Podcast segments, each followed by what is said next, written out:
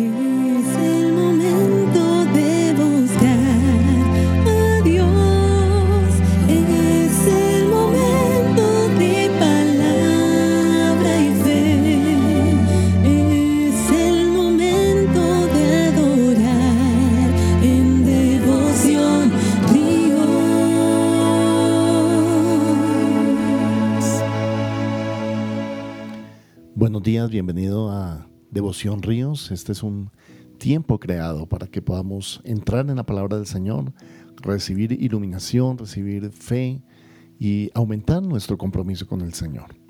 Hoy en Efesios capítulo 1 y en el versículo 18, como hemos leído estos días, dice, alumbrando los ojos de vuestro entendimiento, para que sepáis cuál es la esperanza a que Él os ha llamado y cuáles las riquezas de la gloria de su herencia en los santos.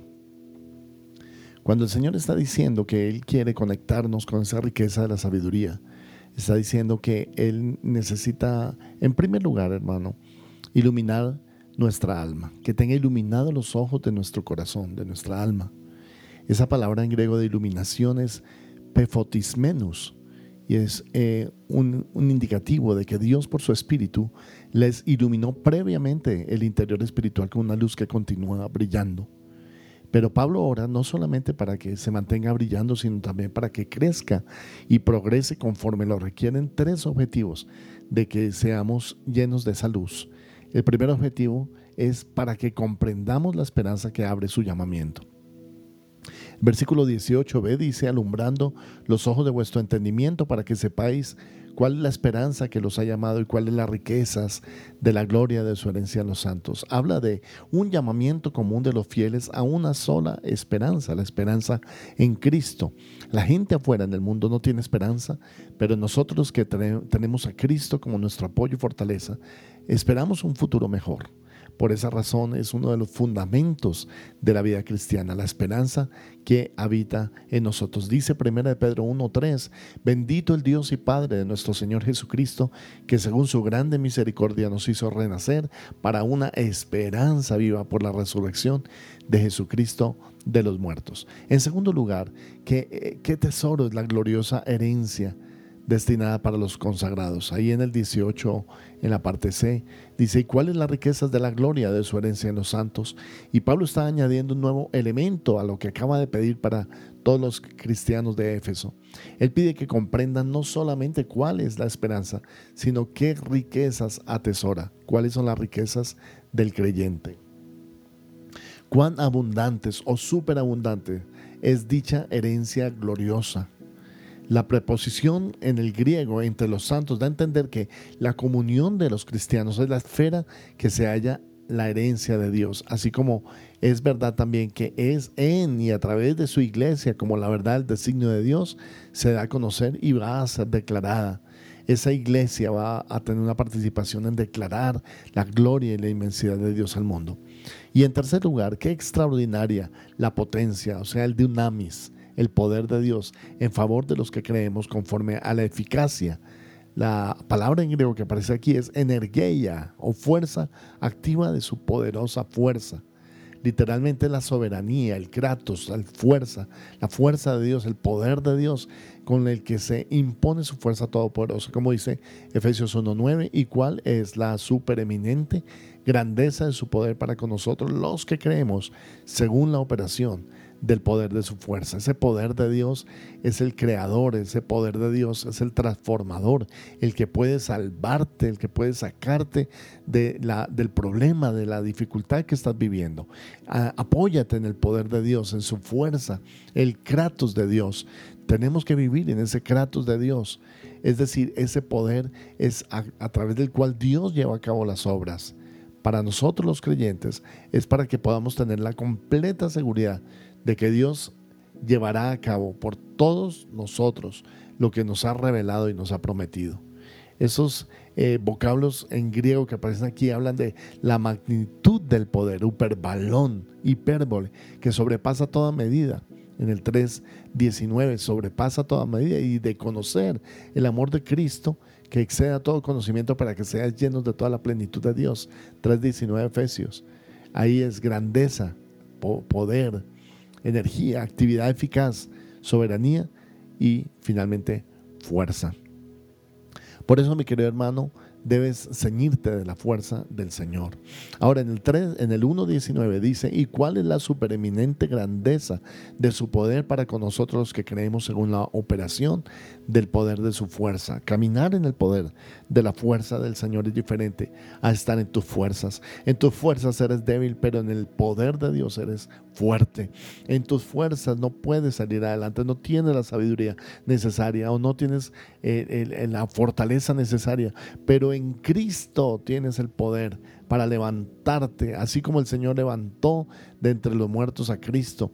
En el versículo 20 dice, la cual operó en Cristo, resucitándole de los muertos y sentándole a su diestra en los lugares celestiales. Eso significa que el Señor le dio toda autoridad a Cristo después de resucitar. La NBI dice, cuando le resucitó de los muertos y le sentó a su mano derecha en los cielos. Es decir, juntamente con Cristo nos dio vida, nos resucitó y nos sentó en los cielos. Esa misma fuerza poderosa de Dios se pone en plena actividad cada vez que nosotros somos regenerados espiritualmente y nos convertimos. Y se pondrá también en plena actividad cuando llegue el día de la resurrección corporal de todos los que durmieron en Cristo. Matthew Henry dice, ciertamente esa fue la gran prueba de la verdad del Evangelio de cara al mundo, pero la copia de ella en nosotros será la gran prueba para nosotros mismos. Esa esperanza, de la resurrección, esa expectativa de que habrá vida, esa expectativa de que el poder de Dios estará con nosotros, esa expectativa de que lo mismo que levantó a Cristo nos levantará a nosotros, está en los cristianos, está en el creyente, está en tu corazón. Hermano, levántate en la fuerza del Señor. Cuando somos fuertes, dice, entonces es porque nuestra debilidad es fortalecida por el gran poder de Dios. Que ese poder te acompañe, que ese poder a través del Espíritu Santo te llene de sabiduría y entendimiento para vivir la vida espiritual que el Señor quiere que vivas. Hoy, en el nombre de Jesús, te bendecimos, Señor. Oramos que el poder de Dios Oramos que el dunamis de Dios, que el Espíritu Santo de Dios, Señor, eleve, fortalezca, Señor, nuestro corazón en este tiempo, Señor, y que nosotros juntos podamos ver la gloria de Dios y contemplarte, Señor. Gracias porque tú abres los ojos de nuestro entendimiento. Gracias por los milagros. Ahora ora por un milagro en tu vida. Dile, Señor, yo pido por ese milagro en el poder de tu fuerza. Yo no puedo, Señor, pero tú eres fuerte. Yo no puedo, Señor, pero tú me fortaleces yo no puedo, Señor, pero tú me esfuerzas. En el nombre poderoso de Jesús te lo pido, Señor. Amén y amén. Cada mañana, Señor, te buscaré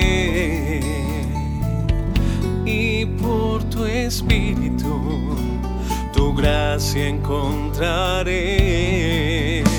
en ti he encontrado